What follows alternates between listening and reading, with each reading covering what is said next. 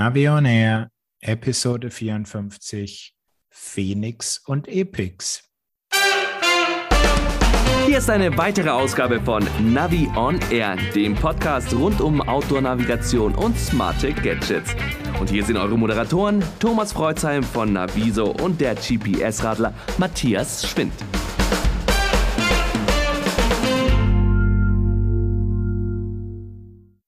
Hallo Matthias. Grüß dich, Thomas. Servus. Das klingt ja ganz nach einer Gallier-Veranstaltung. Epix, Phoenix. Verstehe nix, weiß nix, hab nix. Wohin? Keine Ahnung. Achso, mit X fehlt ja was. Herzlich willkommen im neuen Jahr, liebe Hörer. Wir hören das ja jetzt zum ersten Mal, sind auch schon ein bisschen fortgeschritten aufgrund der ersten Wintertage, Matthias. Da haben wir beide noch ein bisschen was zu tun gehabt, aber jetzt sind wir wieder voll dabei und es gibt auch direkt eine große Presseshow mit vielen wichtigen Leuten. Da erzählen wir gleich von, denn unsere Episode gilt ja zwei neuen Multisport-Uhren. Oder wie hast du sie im Vorgespräch genannt? Die Outdoor Rolex.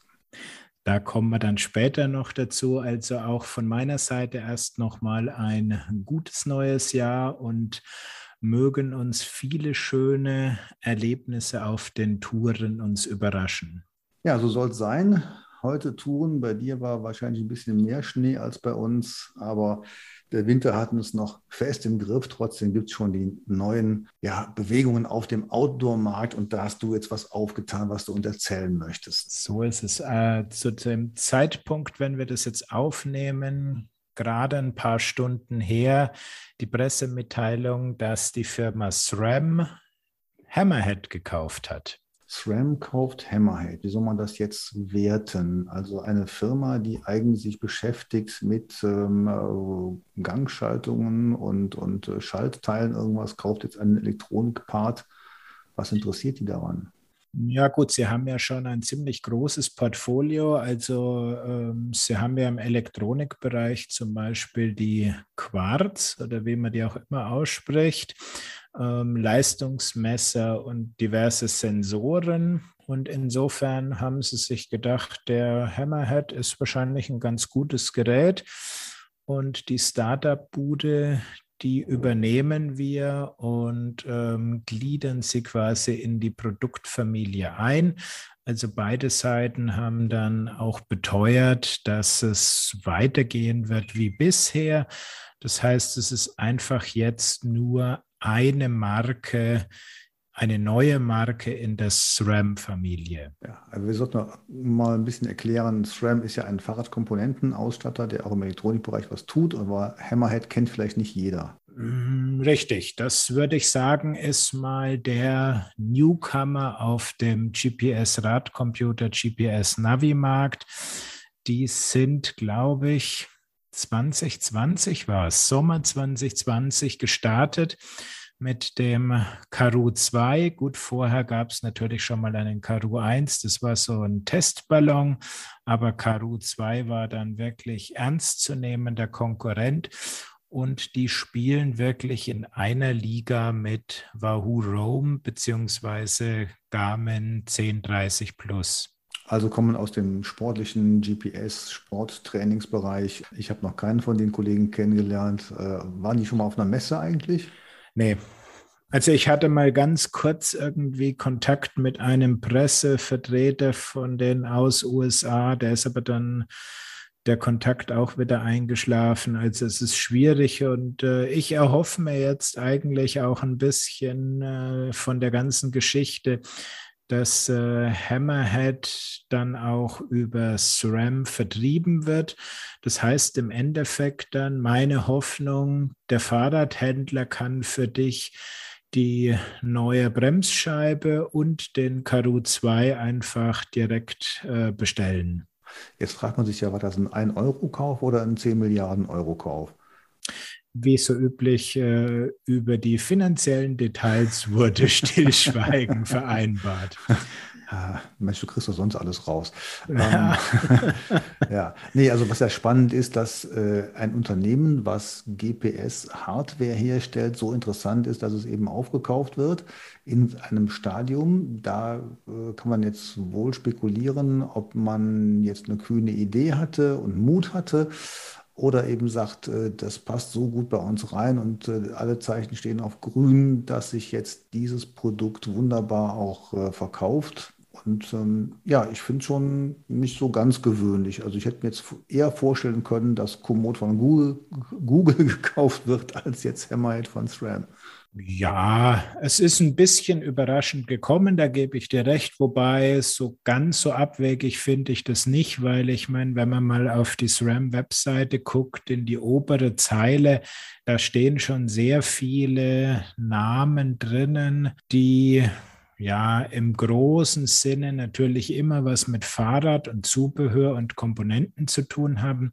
Aber eigentlich kennt man ja SRAM natürlich hauptsächlich von Schaltungen, Bremsen und solchen Geschichten.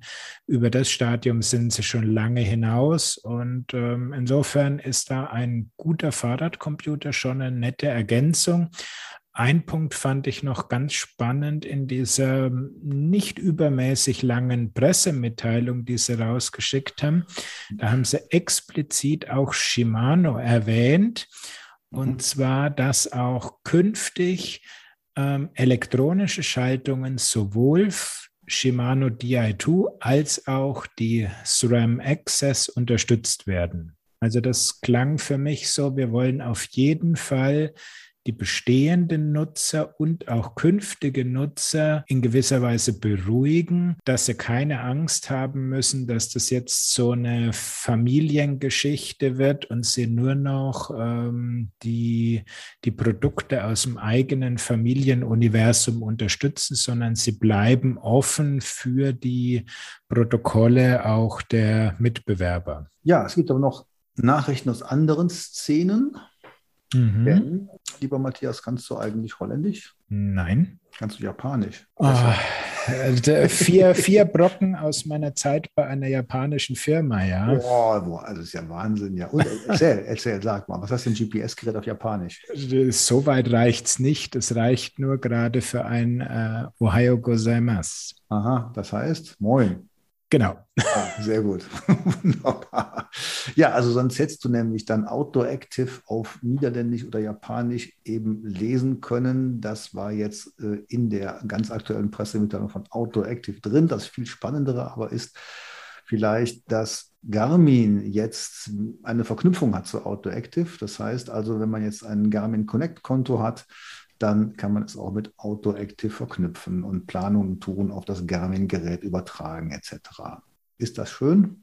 Das ist mal interessant, ja ähm, weil da war ja Outdoor Active sehr lange schwach aufgestellt, während die Touren schon richtig gut von Komoot auf den Garmin geflutscht sind, musste man da bei Outdoor Active noch immer den Umweg über GPX und Import, Export umwandeln, was auch immer machen.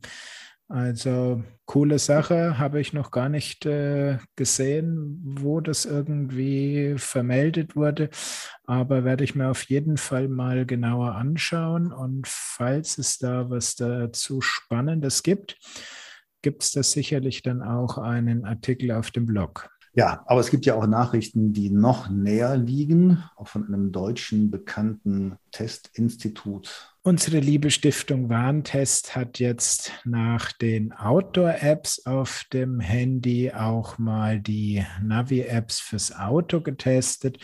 Und wir haben uns da ja schon in einer der früheren Episoden ein bisschen amüsiert über die Teststrategie der Stiftung Warntest. Und auch jetzt hat sie etwas unorthodoxer getestet, als äh, das vielleicht in der Szene der Navi-Nerds üblich ist. Mhm. Also ich sehe jetzt gerade nur die Schlagzeile, das ist die beste Navi-App 2021. Kann es da eine andere geben als äh, mit G oder also nicht Garmin, sondern hm? Ähm, ja, also sie haben es ja auch äh, unterteilt, einmal in iPhone und einmal in Android. Und es gab zwei unterschiedliche Gewinner. Ähm, ganz bitter natürlich für alle Apple-Fanboys. Auf dem iPhone hat nicht der Apple-eigene Kartendienst gewonnen, sondern da war es wirklich das von dir erwartete Google Maps. Und beim Android-System? Da ist der kostenpflichtige TomTom auf Platz 1 knapp davor gelandet.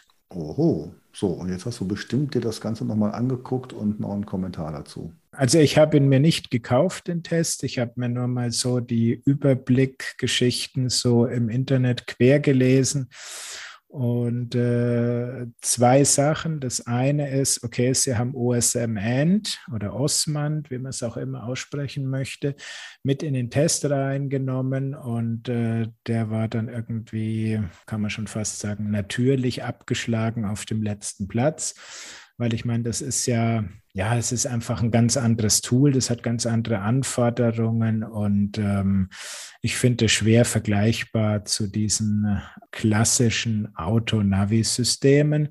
Und das andere ist, sie haben extrem stark gewichtet den Datenverbrauch während der Navigation. Also so wie man das da gelesen hat, gab am Ende der Datenverbrauch dann während einer ihrer Testfahrten einen großen Ausschlag, ähm, wer da welchen Platz belegt. Hast du dir damit schon mal, äh, darüber schon mal Gedanken gemacht, wie viel Daten jetzt eine App unterwegs verbraucht in diesem Zeitalter? Nicht wirklich. Also ich habe es früher manchmal, habe ich es mir mal angeguckt, fand ich jetzt da nicht mal mehr so spannend. Ähm, klar, ich schaue, dass dieses Thema mit Karten offline auf dem Gerät zwischenparken aber ich finde da dann wirklich viel wichtiger, ob es bei einer Navi-App, das gilt natürlich jetzt für uns im Outdoor-Bereich, die Möglichkeit besteht, dass ich wirklich offline navigieren kann. Also der, der sparsamste war Seigig. Der hat ähm, 2 MB Daten auf. Ich glaube, die haben da so eine, weiß gar nicht, wie lang die Testfahrt war.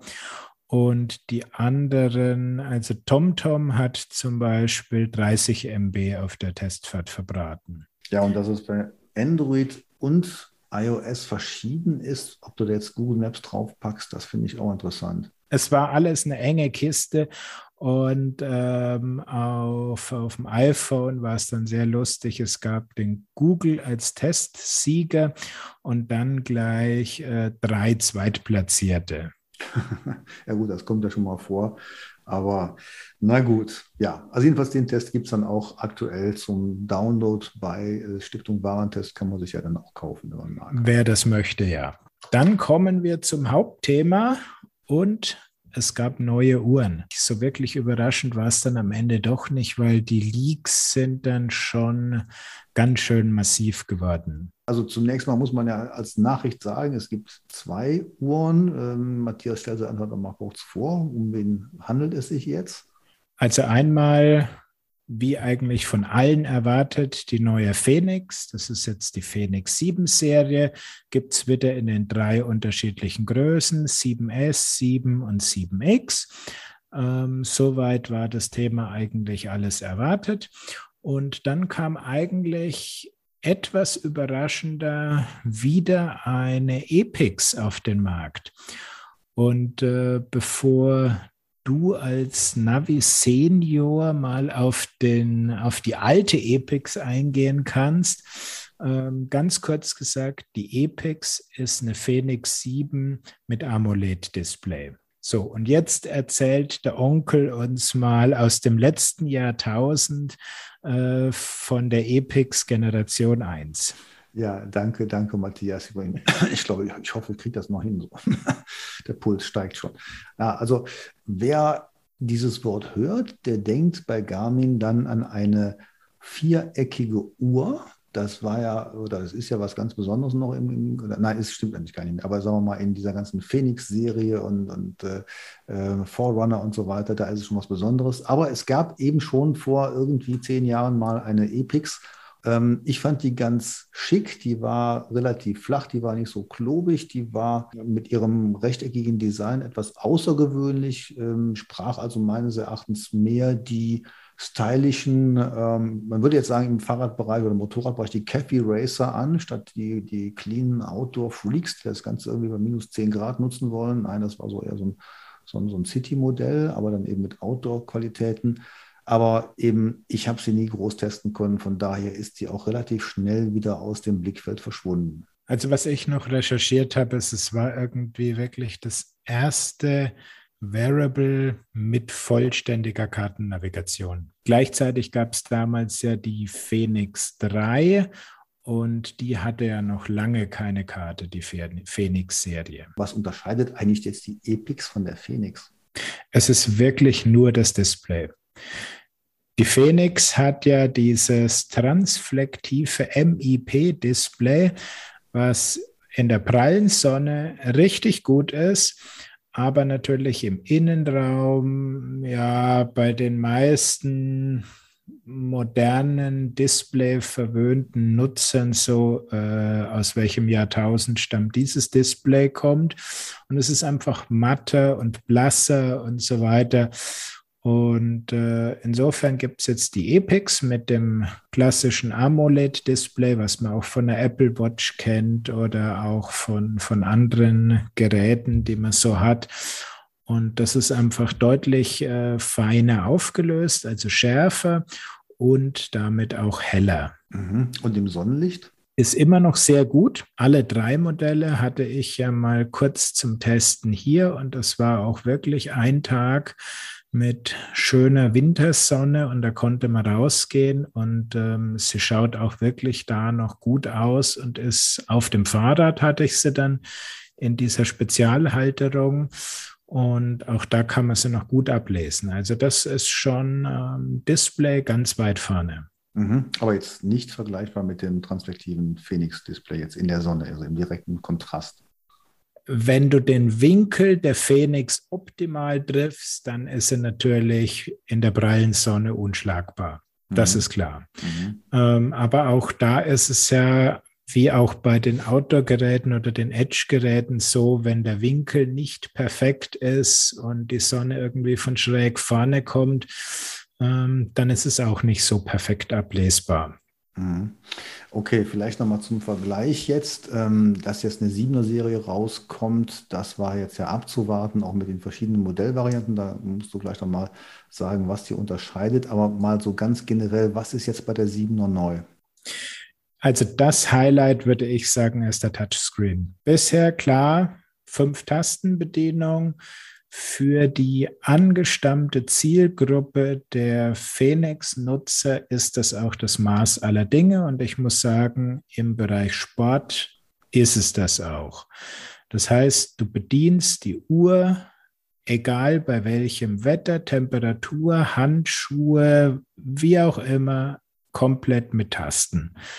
Aber es ist ja auch für viele so eine Alltagsuhr und eine Smartwatch. Und gerade so im, im Smartwatch-Bereich ist natürlich ein Touchscreen schon sehr komfortabel und macht da einiges einfacher. Insofern kam der Touchscreen noch dazu. Die Tastenbedienung ist komplett wie gewohnt geblieben. Also wenn wirklich jemand absoluter Touch-Verweigerer ist, kann er in den Einstellungen einfach den Touchscreen generell ausschalten und dann merkt er keinen Unterschied zur Bedienung von der Phoenix 6. Wie schaut es aus mit den Energiespargeschichten, Solar und so weiter? Ja, das ist natürlich ein schwieriges Thema. Die Solargeschichte bei der alten Phoenix 6 war ja, also was ich so an Erfahrungen damit sammeln konnte, nicht so glorreich. Sie haben das jetzt an zwei Punkten nochmal verbessert und zum einen ähm, wurde die Effizienz von diesem solaraktiven Element gesteigert und zum anderen wurde der Ring, also die solaraktive Fläche, die außerhalb vom Display ist, die wurde nochmal vergrößert und damit äh, soll deutlich mehr Solarunterstützung möglich sein. gab ja auch schon mal bei der äh, Instinct, glaube ich, die Aussage, dass sie quasi, also bei der Serie unterhalb der Phoenix, komplett nur mit Solar äh, Betrieb, betreibbar ist. Also dass sie quasi keine externe oder keine, keine, kein Akku mehr braucht. Ne? Also im, im Sparmodus quasi. Ist das jetzt bei den Phoenix-Serien auch so? Nee, das Display, ich meine, bei der Instinct, das ist ein Schwarz-Weiß-Display äh, und mit, wie du sagst, mit absolutem Notbetrieb. Also da hast du dann quasi nur eine Uhr, muss man schon fast sagen. Dann sagen sie, du hast da unendliche Laufzeit. Äh, bei der Phoenix ist es nicht möglich. Äh, wie war das, wenn du im Smartwatch-Betrieb bist, also nur mit dem Handy gekoppelt hast, Uhr anguckst, ab und zu mal so Nachrichten oder so, dann kommst du mit Solar, Angabe von Garmin, auf 22 Tage Laufzeit. Immerhin. Also das habe ich auch damals schon gemerkt. Ich habe ja meine Sechser getestet. Das war schon toll. Also ich glaube, da muss man gar nicht schon attestieren. Die haben da wirklich äh, gute Fortschritte gemacht. Aber ähm, klar, bei so einer äh, Uhr, da ist einfach dann Verbrauch angesagt und die, äh, der Raum für große Akkus ist eben nicht da. Das muss man eben konstatieren. Ich glaube, da holen die schon eine Menge raus. Aber äh, man muss eben auch die Grenzen da sehen. Sag noch mal was zum Thema Touchscreen. Da ist es aber, da gibt es jetzt aber keine Lünette, die man jetzt sozusagen mit Touchscreen bedienen kann, oder? Nein, es ist ein ganz klassisch, das Glas ist zum Touchen und Wischen. Ja, Mensch, da bin ich ja froh, also dass ich ja doch noch einen kleinen Vorteil habe. Ich habe bei meiner Samsung hier die, die äh, Galaxy Active 2, schon ein paar Jahre alt, aber dann mit einem Touchscreen und Tastenbedienung und einer Lünettenfunktion, die ich ganz praktisch finde. Also, und da steht jetzt die 200-Euro-Klasse gegen die 600-Plus-Euro-Klasse. Ja, für 600 Euro, wie war das? Da kriegst du bei Garmin noch nichts. Also, okay, was, was kosten die Modelle jetzt? Also, das war schon irgendwo ein Schock, muss man sagen. Ich meine, die einfachste geht wirklich äh, bei 700 Euro los. Das geht dann bis? Oh, mit irgendwelchen Spezialarmbändern, glaube ich, bis 1200. Ja, na gut, man gönnt sich ja sonst nichts. Also, ja, ich hatte wirklich, ich hatte gerade einen Privatkurs vor, vor zwei Tagen und ähm, dann äh, hatte sich jemand, der hatte eine Phoenix 6 und dann äh, kam er auf die Phoenix 7 zu sprechen, sagte ja, hat er auch gerade gehört und die kauft er sich eben noch. Ne? Also. Ja, klar. Es, es gibt immer äh, ausreichend, äh, ausreichend Klientel und ähm, mein Gott, warum nicht? Ich meine, die, die ist irgendwo natürlich ein tolles technisches Gerät, das ist sie, wenn man das möchte, und geht langsam immer mehr in die Richtung Statussymbol. Und ähm, ja, warum nicht? Genau. Man hat dann die Phoenix 7 irgendwo versteckt, irgendwo in der Trikottasche und äh, vorne hat man so ein altes iPhone oder so, was man dann zum Navigieren benutzt am Fahrrad. äh, aber ähm, Matthias, jetzt sag mal für unsere Hörer, ähm, was kann eigentlich, wir reden jetzt immer über diese Top-Modelle und so und man fragt sich ja, ähm, wo haben die ihre Qualitäten, die sie wirklich von anderen abgrenzen? Also wann lohnt es sich, so eine Phoenix 7 zu kaufen? Ich würde mal sagen, das sind die zwei Punkte. Einmal wirklich absolute Robustheit. Also mit denen kannst du alles machen. Die machen da auch überall mit. Ähm, dafür sind sie ein bisschen größer und schauen vielleicht auch klobiger aus als zum Beispiel jetzt die äh, Apple Watch, die ich auch im Moment noch als Testgerät da habe. Und auf der anderen Seite, sie sind natürlich für den sportlichen Einsatz optimiert. Also ich sage immer bei der Apple Watch, die ist ganz nett, wenn du ab und zu mal ein bisschen Freizeitsport machst. Aber wenn du hier an Ironman und Co denkst, da brauchst du mit einer Apple Watch nicht ankommen. Und so eine Phoenix, die würde, glaube ich, selbst äh, durchhalten, weil sie so einen wahnsinnig äh, starken Akku hat, äh, die Zeit, die ich für einen Ironman bräuchte. Und ich glaube, ich brauche zwei Tage dafür.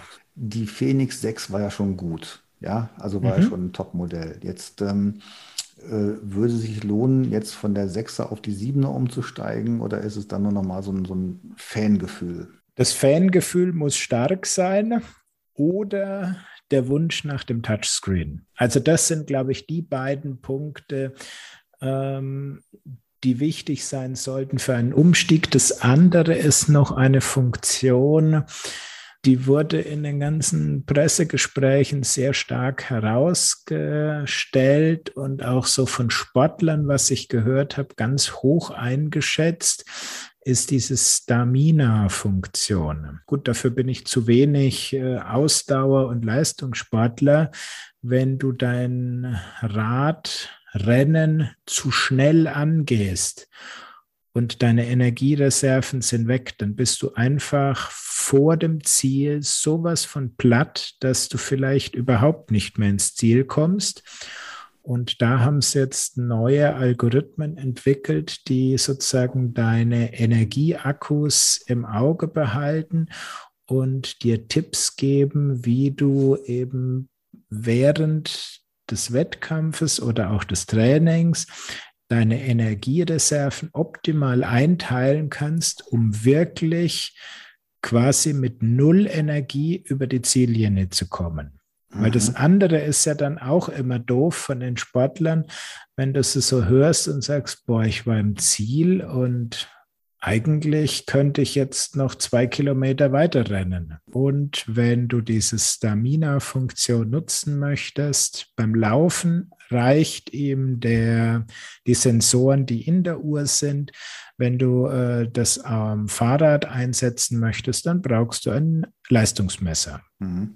Aber sag mal, die, die, die Leistungsuhren von Garmin, das ist doch eigentlich mehr so die Forerunner-Geschichte. Wenn du jetzt Bergsportler bist und dich navigieren willst, dann kommst du ja auch so ein bisschen auf Datenübertragung an und auf GPS-Empfang oder vielleicht andere äh, Satellitensysteme noch. Gibt es da irgendwo noch bei den Navigationsfunktionen und Kartenfunktionen vielleicht noch irgendwas, was die Uhr so oder die Serie jetzt nochmal ein bisschen stärker herausstellt? Im Bereich GPS-Empfänger gibt es was und zwar packt das Garmin schön in ein Paket rein.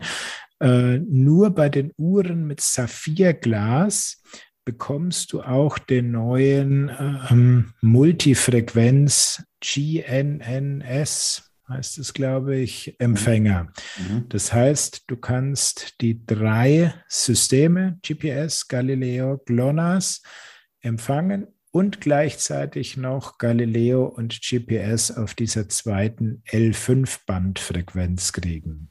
Mhm. Da waren wir ja nicht so ganz begeistert von den Ergebnissen halt aber vielleicht ähm, hat der gerne nochmal dran gedreht. Möglich. Vielleicht hilft es auch in der Uhr wirklich mehr, weil die Aus, die Antennen sind natürlich schwieriger zu mhm. positionieren in so einer Uhr. Die Uhr ist schlechter auf die Satelliten ausgerichtet als jetzt irgendwie so ein Handgerät, was du vor dir trägst oder gar auf dem Fahrradlenker hast. Insofern könnte das einen Vorteil bringen, muss man mal gucken. Mhm. Also ich könnte mir ja vorstellen, dass man vielleicht noch mal zu einem externen Empfänger kommt. Also sprich, man äh, klipst sich da so ein kleines Teil an die Mütze im Bergsportbereich und das ganze Ding funkt dann per Bluetooth an die Uhr, die Position. Dann hat man optimale Position, bessere äh, Empfangsbedingungen, aber natürlich dann immer noch ein bisschen Datenverkehr, aber vielleicht ja, ähm, muss das noch erfunden werden. Das will, glaube ich, keiner. Das will keiner. Ich würde das wollen. Ich finde das schon, schon sehr präzise. Okay. Ja, also so, ich finde das gar nicht schlecht. Und ähm, ähm, aber gut, das ist nochmal ein anderes Thema vielleicht. Genau. Ansonsten ist beim Kartenthema noch zu sagen, dass die Phoenix 7 mindestens 16 Gigabyte Speicher hat und in diesem Saphirglas-Paket, also daran erkennt man es einfach am leichtesten, weil da steht gleich im Produktnamen, also die Saphir-Edition, die hat dann neben dieser Multifrequenztechnik auch noch einen auf 32 Gigabyte vergrößerten Speicher. Und da liegen dann schon ab Werk diese Topo-Active-Karten, die wir ja schon kennen, drinnen. Und Garmin hat da jetzt mal also Weltsensation gebracht du bist nicht mehr auf Garmin Express zwingend angewiesen. Haha, das ist ja was ganz Neues. Ja, du kannst jetzt deine Uhr per WLAN verbinden und dann gibt es einen Kartenmanager auf der Uhr und damit kannst du dann wenn du möchtest, zusätzliche Karten runterladen. Also du fährst jetzt irgendwie mal nach Südamerika, dann kannst du die einfach über den Kartenmanager runterladen, kostenlos, weltweit alles. Und du kannst das Kartenupdate machen. Und ich habe jetzt auch da eine Uhr bekommen, die hatte noch alte Karten drauf. Und dann habe ich mir gesagt, dann probiere ich das jetzt mal. Und dann startest du quasi an der Uhr über den Kartenmanager das Kartenupdate der Topo-Karte von Europa. Dann kriegst du erst noch die Meldung, ähm, Download startet, sobald Netzkabel angeschlossen ist. Ach, deswegen ist sie so groß, da muss doch so ein LAN-Kabelport noch dran. Nein, es ist kein LAN-Kabel, es ist ein Ladekabel. Okay. Also, okay, du schließt sie an das Netzteil an. Übrigens, der Stecker ist gleich geblieben. Also alle, die schon hier irgendwelche Phoenix-Ladekabel zusätzlich haben, da passt. Und dann fängt er an mit Download. Mhm. Und dann solltest du das machen, bevor du ins Bett gehst. Ja, weil?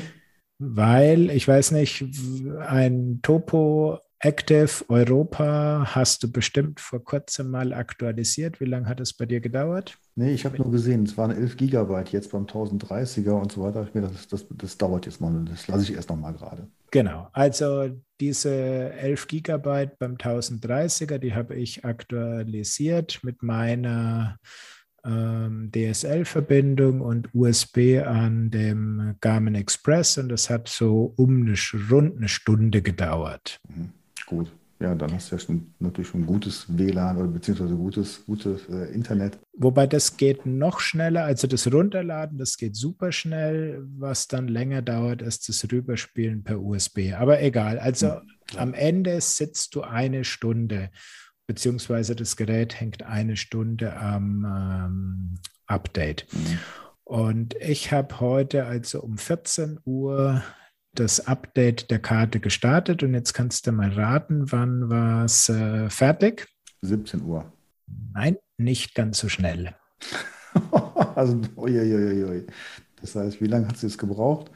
Etwas über vier Stunden. Ja, gut, das sind jetzt so die Altlasten, das kennt man ja schon so als Garmin-Kartennutzer bei solchen Geschichten. Das Klagelied stimmen wir jetzt nicht an, einzelne Karten bitte oder sonst wie. Also das haben wir schon oft genug kritisiert. Vielleicht äh, kommen die Garmin-Entwickler da ja auch mal auf einen, auf Trick, äh, das zu beschleunigen. Aber das bringt mich nochmal zum ähm, Thema Präsentation, denn ähm, du hast mir ja eben noch erzählt, äh, dass du, du, warst bei der offiziellen Pressekonferenz dabei und da hat sich dann so die Garmin-Entwickler-Prominenz gezeigt. Genau, also das war wirklich der weltweite Product Launch Event, ähm, wo dann ein Gesamtverantwortlicher der Entwicklergemeinde von Garmin dabei war und dann der ähm, Gruppenleiter der Outdoor Variables noch. Und der stand danach auch für Fragen zur Verfügung. Und da habt ihr ihn nicht gefragt, warum äh, die, die Garmin-App entwickelt hat. Die, die, die ja. Explore, meinst App, du? Oh, ja, genau. Ich habe das schon verdrängt innerlich. ja, das ist ganz üble Baustelle, ja. Ja. Ähm, nein, es gingen dann irgendwie natürlich die Fragen um den Stromverbrauch und auch da wieder in Verbindung, also für die Hardcore-Nutzer kostet der Touchscreen jetzt Strom. Ja, minimalst braucht er Strom. Wenn du ihn allerdings abschaltest, dann wirst du es nicht mehr merken. Mhm. Also das nochmal zu deiner vorhergehenden Frage mit hier, was ist für den Bergsport getan worden? Also die Akkulaufzeit wurde nochmal verlängert. Das heißt, du kannst dich noch länger irgendwo auf äh, alpinen Expeditionen rumtreiben, ohne dass du Probleme mit ähm, deiner Akkulaufzeit bekommst. Kann man an, an den Phoenix eigentlich so einen externen Temperatursensor anschließen? Eine sehr gute Frage. Nachdem es zur Outdoor-Gruppe gehört, könnte ich es mir vorstellen, dass du den Tempe-Sensor anschließen kannst. Aber ich gucke einfach mal rein. Sensoren und Zubehör neu hinzufügen. Kopfhörer, Herzfrequenz, Trittfrequenz, Leistung, Laufsensor, ja, Tempe geht. Wunderbar, das finde ich gut, weil dann kann man nämlich so ein Tempe-Ding draußen liegen lassen. So der, wer das nicht kennt, das ist ja so ein, wie soll man sagen, so ein Daumennagel, etwas größeres äh, Stück, also quasi so ein halber Daumen, kann man so sagen, kann man draußen irgendwo vors Zelt legen und dann macht man morgens die Phoenix an, weiß, dass es draußen minus 10 Grad ist, dreht sich nochmal rum, bis es minus 5 Grad ist und dann kann man aufstehen. Das kannst du dann tun, ja. Ja, also ich habe wirklich, ich habe so einen Tempi-Sensor, ich finde den total klasse. Also das ist wirklich gut. Und ähm, nein, das, ich fand es immer nur schade, dass mit der, mit der Edge-Serie das nicht geht, nur mit den Outdoor-Geräten. Und äh, naja. Aber die Phoenix ist ein Outdoor-Gerät, deshalb funktioniert es. Und was noch äh, ziemlich untergegangen ist, ähm, Garmin kann jetzt auch Einstellungen per App vornehmen. Wow. Das ist ja, wieder, ist ja ganz was Neues. Ja, konnte bisher nur Wahoo und Sigma. Sonst keiner auf dem Markt. Und jetzt äh, und mit, mit, mit der Explore-App oder womit wird das gemacht? Oder mit Garmin Connect? Mit der Garmin Connect-App. Ja, das ist doch wirklich ein Fortschritt. Also ähm, ja, es ist ganz schön verschachtelt und so weiter, weil natürlich dieses äh, Menü ziemlich verschachtelt ist. Aber ich habe da jetzt schon mal ein bisschen mit rumgespielt und man muss sagen, ähm, es funktioniert schon auf dem großen Touch-Display vom Handy, funktioniert es schon deutlich komfortabler als mit dem Drücken auf der Uhr. Und selbst wenn man mit Touchscreen das Ganze einstellt, also ähm, in der App das Ganze einzurichten, ist dann schon wirklich ein Komfortgewinn. Mhm, okay. Also ich erinnere mich an eine Pressereise, da wurde dann, da ging es, glaube ich, wirklich um die Phoenix 3. Und da haben wir dann von einem Garmin-Mitarbeiter ein, ähm, eine Datei bekommen, wo dann die Menüs mal dargestellt wurden. Also so ein, muss ich vorstellen, so ein äh, ziemlich verschachtelter Baum. Und dann konnte man sehen, wo welche Funktionen drin waren. Das war sehr hilfreich damals, aber zeigte eben auch, ähm, ja, wie, wie verschachtelt das Ganze eben so ist. Ähm, diese Einstellungs- Möglichkeiten kann man das auch denn jetzt mit Garmin Connect für andere Garmin-Geräte machen? Ähm, ich glaube es nicht und ich befürchte auch, so wie ich Garmin kenne, dass sie das nicht machen werden. Hm. Das ist ja auch immer wieder so ein Thema in diversen Foren. Ähm, warum bringt Garmin solche Funktionen nicht für die alten Geräte? Und da muss ich sagen, das ist schon so ein Element dieser viel zitierten geplanten Obsolenz. Das heißt, sie möchten einfach die Nutzer dazu bringen, neue Geräte zu kaufen, auch wenn sie nicht wirklich veraltet sind. Und da muss ich sagen, ist zum Beispiel Apple äh, deutlich besser und vorbildhaft in der Gegend. Wenn irgendwas noch von Hardware-Seite funktioniert, dann kriegen auch die älteren Geräte diese Funktionen nachgeschoben. Gibt es denn eigentlich Aussagen zu Nachfolgen von Oregon und Etrex Touch? Nein, die Geschichte war natürlich komplett auf die Phoenix und Epix ausgerichtet und davon möchte man natürlich nicht ablenken. Zwei Wochen vorher wurde ja noch was vorgestellt, äh, über das wir bisher überhaupt nicht äh, gesprochen haben und die ich auch überhaupt nicht mehr genauer angeguckt habe. Und das ist die, die neue Venue 2 von Garmin. Also das ist eine reine Lifestyle-Uhr. Darfst ruhig noch was dazu sagen. Äh, Entschuldigung, ich habe äh, nicht aufgepasst, was die kann. Also, also sie ist rausgekommen. Ähm, ja. Sie hat auch ein AMOLED-Display.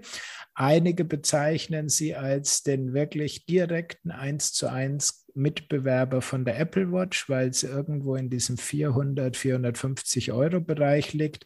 Aber jetzt dürfst du mich echt nicht mehr weiterfragen. Gibt es noch was zu sagen zu Phoenix und Epix? Zu Epix vielleicht noch, weil ich vorhin gesagt habe, äh, der einzige Unterschied ist ähm, das Display. Das stimmt natürlich. Auf der anderen Seite hängt daran natürlich die Akkulaufzeit denn so ein AMOLED-Display braucht einfach mehr Strom als so ein ähm, transflektives äh, Display von einer Phoenix. Und insofern sinkt da natürlich dann schon die Akkulaufzeit der Epix deutlich runter. Also da müsste man dann beim Ironman sich beeilen. Die Aktivitätsaufzeichnung mit GPS soll nach 42 Stunden beendet sein. Vergleich zur Phoenix? Aktivitätsaufzeichnung bei der 7er GPS-Betrieb sind wir fair ohne Solar 57 Stunden. Also von 42 auf 57 Stunden. Also es ist wahnsinnig gut. Ich meine, die sagen, äh, ein Smartwatch-Betrieb äh, 16 Tage. Mhm. Nein, das ist schon toll. Das, also von daher ähm, auch da, auch wenn es etwas weniger ist, immer noch Respekt.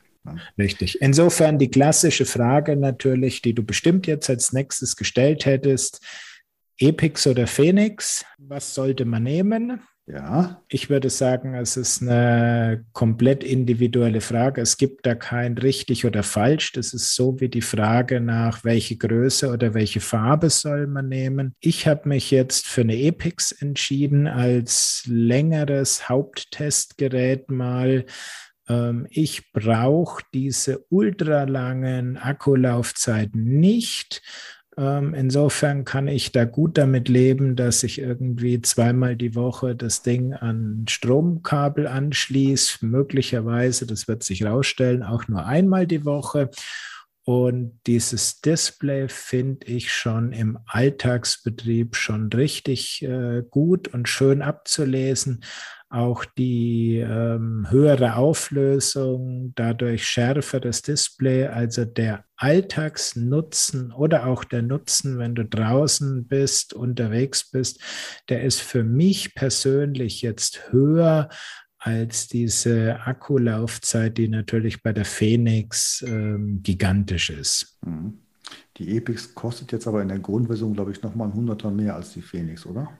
Du kannst eigentlich immer ein Hunderter draufschlagen. Also wenn du auf derselben Stufe bleibst, wenn du die Basis kaufst, dann ähm, bist du ja bei der Basis Phoenix bist du mit 800 Euro dabei, beziehungsweise 700 ohne Solar.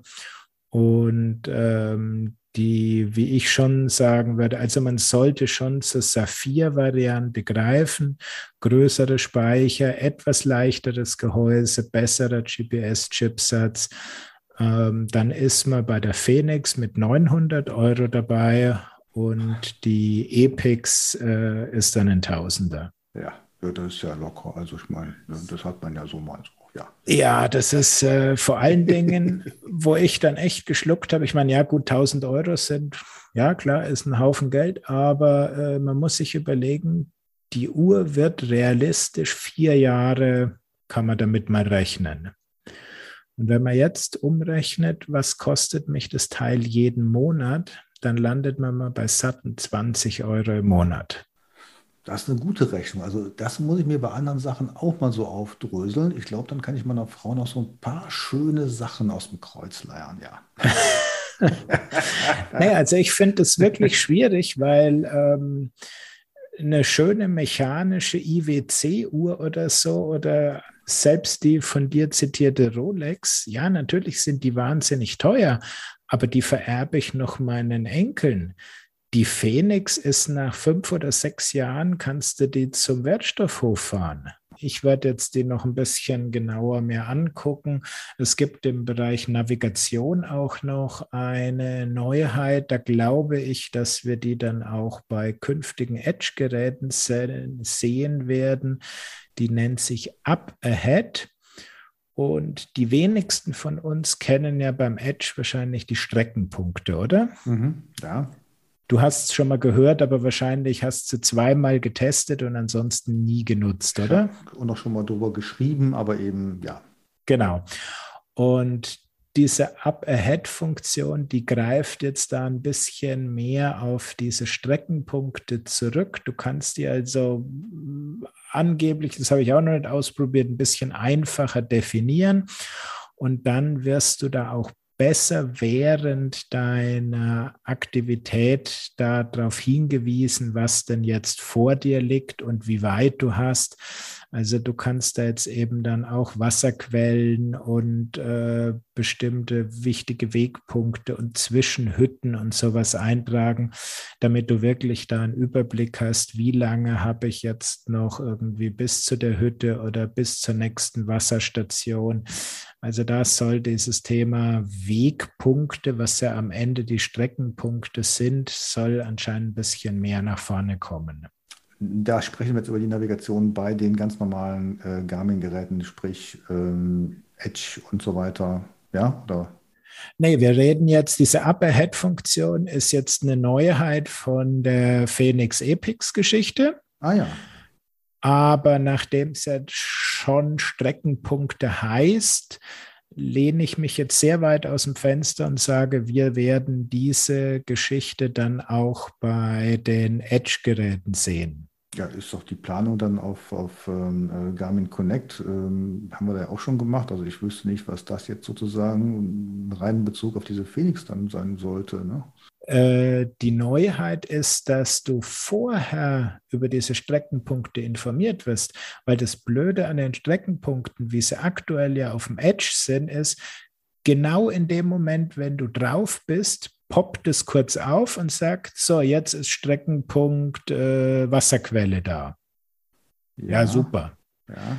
Ich werde nicht mal irgendwie vorher informiert, dass ich sage, ich kann jetzt langsam mal abbremsen, äh, sondern genau wenn ich sozusagen neben dem Brunnen vorbeifahre, dann poppt der Edge auf. Und bei der Up-Ahead-Funktion, das heißt, da werden dann die Streckenpunkte vorher angekündigt und du weißt noch genauer, wie lange du dorthin hast und so weiter. Also sie wurden einfach ein bisschen Feinschliff, würde ich es mal nennen, gemacht. Mhm. Dann sind wir mal gespannt, ob sich das weiter durchsetzt, aber ich könnte mir das auch vorstellen. Ja. Bloß auf Garmin Connect zu planen, habe ich nach wie vor keine Lust. Richtig. Das heißt, man müsste dann äh, aus einem guten Planungstool das erst nach Garmin Connect importieren, um dann die Streckenpunkte ja. hinzuzufügen. Ob dir das das wert ist, äh, lasse ich mal dahingestellt. Ja, das habe ich schon vor Jahren mit einem Edge Explorer gemacht und so, aber das machst du ein, zwei Mal, dann hast du keine Lust mehr. Okay, ja, aber vielleicht kann ja jetzt über die tolle neue Outdoor Active Garmin Connectivity äh, die Wegpunkte von Outdoor Active direkt an Garmin kommen. Probieren wir doch mal aus. Ja. ja, Stoff für die nächste Folge. Ich will noch was loswerden. Du willst noch was loswerden. Du hast dir eine Phoenix bestellt. Nein, ich habe noch was ganz anderes. Zum Abschluss garniere ich jetzt hier unsere Episode mit einem kleinen Dienst, der einfach mal für Erholung sorgt. Denn ich habe ein Projekt durchgeführt oder angestoßen, das nennt sich eine Stunde raus. Mhm. Und das hat jetzt mit Hardware eigentlich gar nichts zu tun, sondern es geht darum, dass man innerhalb dieser Zeit jetzt hier dunkle Tage, kurze Tage, nasse Tage, da hat man eigentlich kaum Lust rauszugehen, die üblichen Ausflüge zu machen, so diese Halbtagesausflüge, Radtouren, Wanderungen etc., sondern da ist man ja eigentlich äh, schon froh, wenn man vor die Tür kommt, aber es ist nicht so lang. Das ist Punkt eins. Und Punkt zwei ist, wenn man jetzt rauskommt, dann kennt man ja die ganzen Strecken schon, diese typischen Hunderunden. Und da hat man auch nicht so richtig Lust, Mensch, schon wieder jetzt dieselbe Strecke. Also das motiviert eigentlich so richtig. So. Und da ich jetzt hier in Pferden jetzt relativ neu bin, habe ich mir gedacht, jetzt guckst du mal deine Umgebung an und versuchst mal in diesen einzelnen Stadtteilen, die teilweise eben die Dörfer sind, die hier vor den Toren von Pferden von der eigenen Stadt liegen, was kannst du da an Spaziergängen anbieten? Ja, also es geht jetzt nicht um lange Touren, es geht wirklich nur um dieses Thema, ich gehe mal eine Stunde raus. Das heißt, es sind Touren von fünf bis ja, drei bis fünf Kilometern. Und die kann man eben wandern, da geht es auch nicht um Radfahren, sondern äh, man kann mit dem Fahrrad hinfahren und so und dann geht man einfach spazieren. Und das Tolle ist, was mir nochmal bewusst geworden ist, du hast einfach neue Erlebnisse in einer erlebnisarmen Zeit. Und das merkst du, das ist erholsam, das ist toll, das bringt natürlich eben auch ein bisschen Kreislauf in Wallung. Also von Sport kann man da nicht reden, so ungefähr, aber es ist Bewegung, es ist draußen, es ist wieder so ein bisschen Erfrischung und so. Also von daher, ich finde es eine tolle Sache und äh, das hat inzwischen schon drei Printartikel jetzt hier in der Zeitung äh, hervorgerufen. Oh, oh ja, okay. Ja, und wenn das interessiert, das ist übrigens auch digital vielleicht ganz interessant. Das ist nämlich so, dass man äh, sich nur einen Link schicken muss und dann bekommt man aufs Smartphone oder auf den Rechner eine ganze Karte und kann dann daraus wiederum eine von zehn Touren auswählen. Und da ist dann wiederum auch eine GPX-Download-Möglichkeit drin. Also die Strecken kann man sich natürlich dann eben wie für uns üblich als GPX-Datei runterladen. Man kann aber auch direkt über einen Komoot-Link dann ähm, diese Strecken in seine Komoot-App reinholen und sich dann damit navigieren lassen. Okay, spannend. Ja. Den Link dazu packt man in die Show Notes, würde ich sagen. Ne? Kommt rein. Ich freue mich, wenn das Ganze Anklang findet, äh, denn es ist einfach wohltuend und ähm, gerade, ja, brauche ich nicht zu sagen, in dieser Zeit, da brauchen wir eigentlich wirklich so mental und gesundheitlich ein paar Anstöße. Das ist komplett niederschwellig. Äh, das kann jeder eigentlich, der ein Smartphone hat. Da brauchen wir nichts Großartiges zu können. Und wer sich schon mit Komoot auskennt, für den ist es natürlich ganz einfach. Äh, die, die Anfahrpunkte dazu habe ich auch nochmal verlinkt äh, über Google Maps. Und ähm, also von daher ist es wirklich einfach durchzuführen. Wunderbar. Dann schauen wir uns das mal an, gehen ein bisschen mehr raus und in zwei Wochen hören wir uns hier wieder, oder?